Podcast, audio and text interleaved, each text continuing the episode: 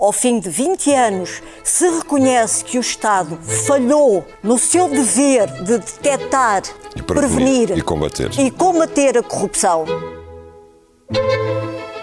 Viva! Está com o Expresso da Manhã. Eu sou o Paulo Baldaia.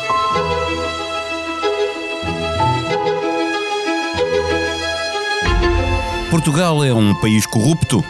Maria José Morgado, numa entrevista a Miguel Sousa Tavares, de que retiramos o som inicial deste episódio, alinha com a Ministra da Justiça, num texto do Expresso, no argumento de que não se pode responder a esta pergunta com seriedade sem entrar em populismos.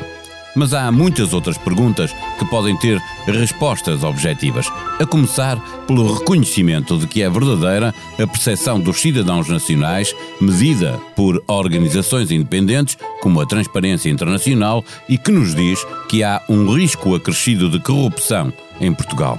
E também é possível aferir se é verdadeira ou não a queixa de quem tem de fazer esta prevenção e este combate de que faltam recursos humanos qualificados e meios materiais para ter sucesso no objetivo definido pelo poder político. A legislação que temos é suficiente e é boa? O Governo e o Parlamento aprovaram recentemente uma Estratégia Nacional Anticorrupção, por onde passa o Estatuto do Denunciante e o enriquecimento injustificado para onde nos leva este conjunto de diplomas.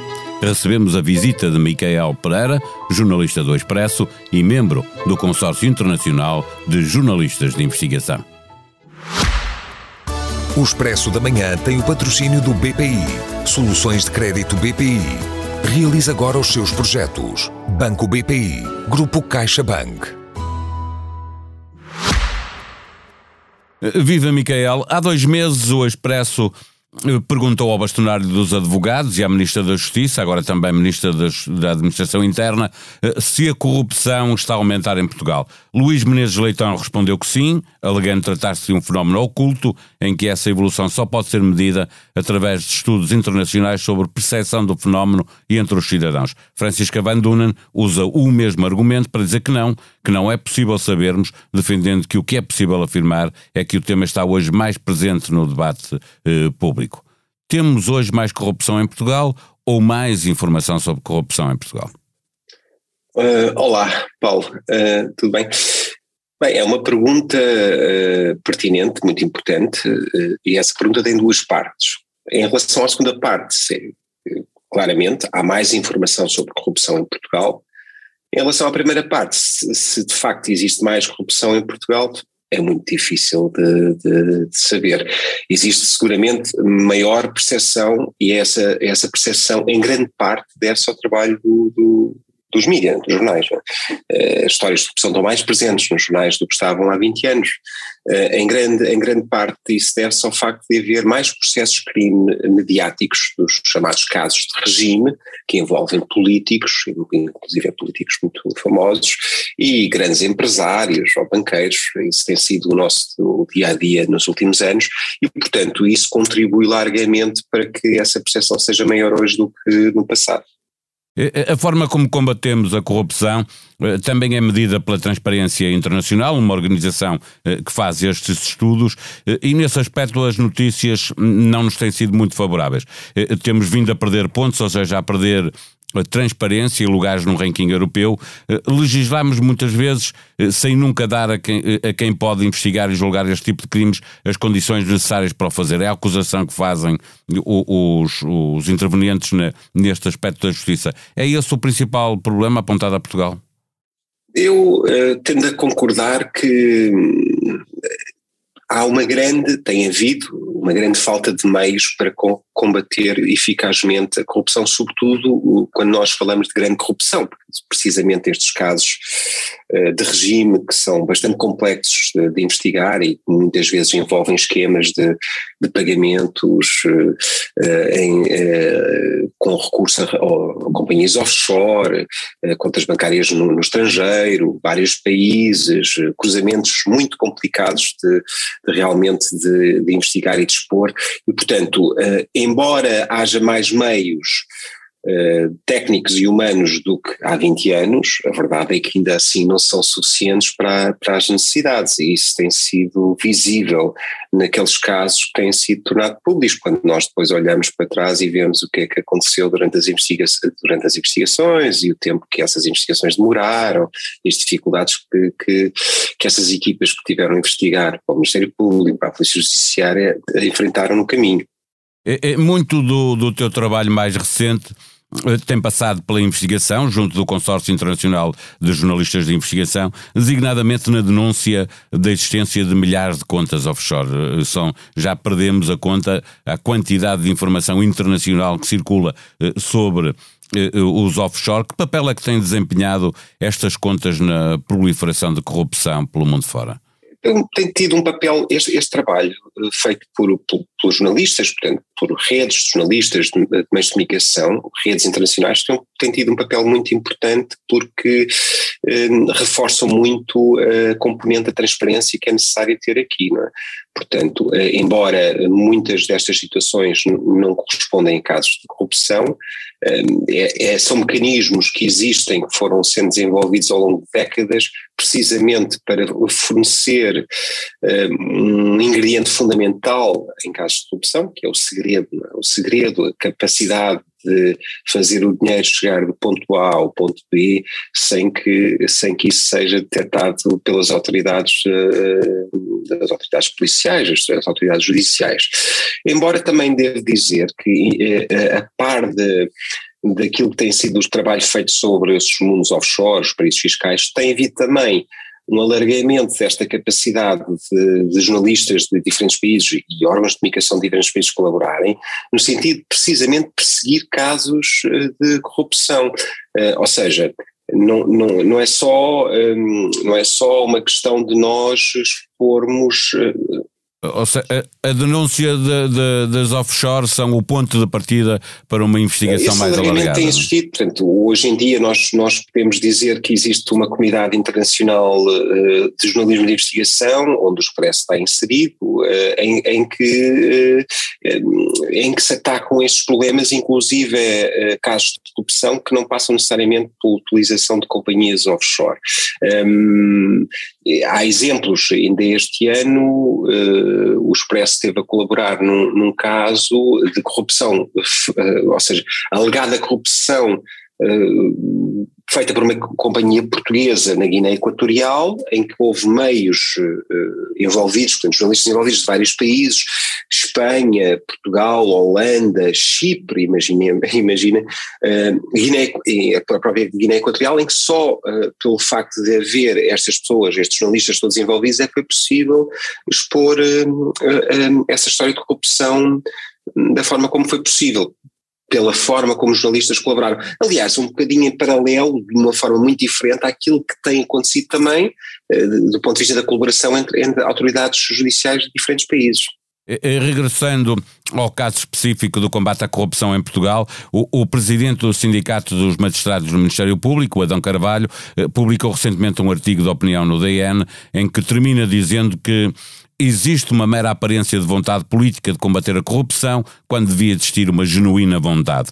Eh, os políticos funcionam avaliando permanentemente o que pode dar votos, no sentido, faz parte do jogo democrático, é o que querem os, o que querem os cidadãos. Eh, como sociedade, pressionamos pouco a nossa classe política para que ela crie condições efetivas de combate à corrupção? Eu acho que poderia haver maior pressão. Embora existam iniciativas uh, da sociedade civil no sentido que essa pressão exista, uh, por exemplo, existe esta organização Transparência Internacional, que tem presença em Portugal, Transparência Internacional uh, Portugal, que, que, que faz um trabalho muito interessante e importante de, de, alerta público permanente e também de, de, de recolha de informação sobre, sobre o próprio, os próprios índices de percepção de corrupção em Portugal e nos países, eh, como também existe o Observatório Permanente da Justiça, que, que, criou ainda há pouco tempo um barómetro para medir a aplicação da estratégia nacional, a forma como está a ser aplicada a estratégia nacional anticorrupção, portanto existem iniciativas interessantes do ponto de vista da sociedade civil, mas eh, seguramente, é, quer dizer, é, é óbvio que isso não tem sido suficiente. ainda, ainda há poucos dias, julgo que esta semana estava a ler sobre a legislação que esteve para ser eh, um decreto-lei ou uma lei, não sei se é um decreto-lei ou uma lei, para ser eh, aprovada ou, ou votada sobre o lobby lobbying, ou lobby, portanto, a regulamentação do lobby, que é uma coisa difícil de entender como é que não está ainda, ainda em vigor em Portugal. Eu lembro-me como jornalista eh, escrever sobre esta realidade do lobby há mais de 10 anos, e portanto, os anos passam, os anos passam e isto acontece. Eh, se eh, isto quer dizer alguma coisa, eu julgo que quer dizer pelo menos que não tem sido, não tem estado na lista de prioridades da, da classe política. E, acho que isso é absolutamente evidente, pelo menos daqueles daqueles entre a classe política que, que têm poder para, para fazer com que estas coisas sejam votadas e aprovadas. Eh, Miguel, para fechar a nossa conversa, olhar aqui para dois pontos ainda eh, de legislação que foi. Já agora, já, já agora deixa-me dizer, em relação ao lobby, outra coisa que não se entende, e eu acho que os políticos nisso são muito culpados, eh, não se entende. Uma coisa que não se entende, que, que há uma discussão à, à volta disto há muito tempo, é sobre a história da, da exclusividade do, dos deputados. Só, só, para dizer, o, o, o, um, um, dos resultados da, do último, do último barómetro da, da Transparência Internacional na Europa eh, revelava que em Portugal 27% dos portugueses acreditam que os deputados são corruptos, os deputados em geral são corruptos ou estão metidos de alguma forma, facilitam esquemas de corrupção, não é? E nós é, não temos o regime é sobre eles que existe a maior suspeição, não é? É sobre os nós deputados, Nós não temos o regime de exclusividade de deputados em Portugal, ainda por cima temos advogados, que é uma coisa difícil de entender, advogados que, é que, que são deputados ao mesmo tempo, exercem, exercem a profissão e eh, que estão protegidos pela, pela, pela, pela confidencialidade da sua, da, da, sua profissão como advogados e, portanto, não se consegue perceber se exercem lobby ou não enquanto, enquanto ao mesmo tempo são deputados na Assembleia da República. Muito difícil de entender é quase uma outra conversa porque nos leva também para porque é que os partidos quando têm que fazer listas eh, para deputados há uma guerra tão grande eh, se depois eles próprios dizem que o salário não é assim tão grande eh, outro grande interesse deve existir para haver uma guerra tão grande nas listas. Ó oh Paulo, já agora, mas imagina, então mas um secretário de Estado, por exemplo, tem que ser secretário de Estado em exclusivo, secretário de Estado em exclusivo. Então um deputado não tem que ser porquê? É uma profissão menos meritória do que ser uh, uh, secretário de Estado, pergunto eu. Eu não sei se um deputado ganha mais do que um secretário de Estado, mas o que não. Mas enfim, é outra não, não ganha, não. Não, é uma hierarquia, é uma hierarquia. Vem do Presidente da República, Primeiro-Ministro, Ministro, Secretário de Estado, uh, deputados. Vai mesmo ser uma outra conversa para uh, fecharmos esta. Queria, queria-te ouvir sobre, no âmbito da Estratégia Nacional Anticorrupção, o Presidente promulgou esta segunda-feira o diploma que instituiu o Mecanismo Nacional Anticorrupção. Eh, eh, aqui entra o Estatuto do Denunciante. Esta proteção ao denunciante é um dos maiores passos que damos ao combate à corrupção ou há expectativas demasiado altas sobre a eficácia deste caminho? Acho que as duas, as duas, as duas, eh, as duas coisas são verdade. Eu confesso que não conheço em detalhe uh, esse, esse regime, porque isso é, é, de facto uma transposição de uma diretiva comunitária, tem havido uma discussão muito certo. longa. Eu, tenho, e que já vai entrar atrasada. O que eu conheço é o que eu colei na imprensa, julgo que, há, que é, é, preciso esperar para ver como é que vai ficar esse, esse regime aplicado, portanto tenho, tenho, tenho curiosidade, mas e, e, ao mesmo tempo tenho dúvidas até que ponto é que, é que vai conferir verdadeira proteção aos, aos denunciantes, sendo certo, sendo certo que esse aspecto é absolutamente fundamental porque dentro, eh, nessas, nesses estudos de, de, opinião que têm sido feitos à volta deste tema, um, uma das conclusões que se podem tirar, que é absolutamente clara, é que as pessoas têm medo de denunciar e, portanto, em Portugal não existe esse hábito de denunciar este tipo de situações. Apesar de termos o Rui Pinto, obviamente. Eh, eh, vemos se muda eh, e se há mais denunciantes com, com este diploma. Finalmente, e peço-te uma resposta breve, este novo diploma do enriquecimento injustificado, daquilo que se conhece depois das voltas, que foi preciso levar diplomas que foram chumbados no Tribunal Constitucional, é suficientemente persuasivo para evitar alguma corrupção? Acho que é um passo um pouco à frente, é mais um passo eh, comparado com aquilo que já existe do ponto de vista da obrigatoriedade uh, que os políticos têm de, de, de, declararem os seus rendimentos no Declaração de rendimentos então, e de um património. Maior, eh, e também alargado a, a, a, outras funções que não estavam incluídas. Mas eh, não consigo dizer, nesta altura, eh, com toda a honestidade, se será o suficiente.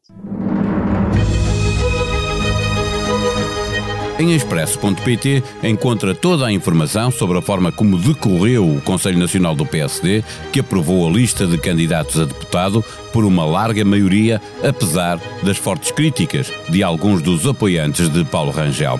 Portugal prepara-se para umas eleições legislativas e na Alemanha o tempo é de um novo governo. Olaf Scholz, do SPD, é um novo chanceler, sucedendo Angela Merkel, que governou durante 16 anos.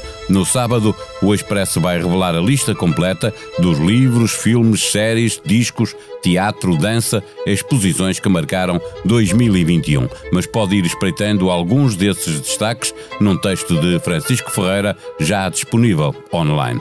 Expresso da Manhã é um podcast diário que pode subscrever em Apple Podcast, Spotify ou em qualquer outra plataforma digital. O episódio de hoje teve os cuidados técnicos de João Martins. Voltamos amanhã. Até lá. Tenham um bom dia.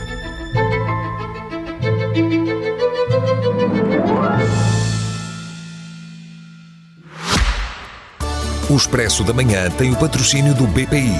Soluções de crédito BPI. Realize agora os seus projetos. Banco BPI. Grupo CaixaBank.